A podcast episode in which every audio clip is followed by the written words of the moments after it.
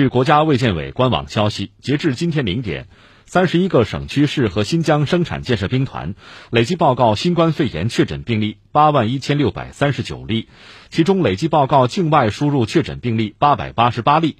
当天新增确诊病例十九例，其中十八例为境外输入病例，一例为本土病例，湖北一例。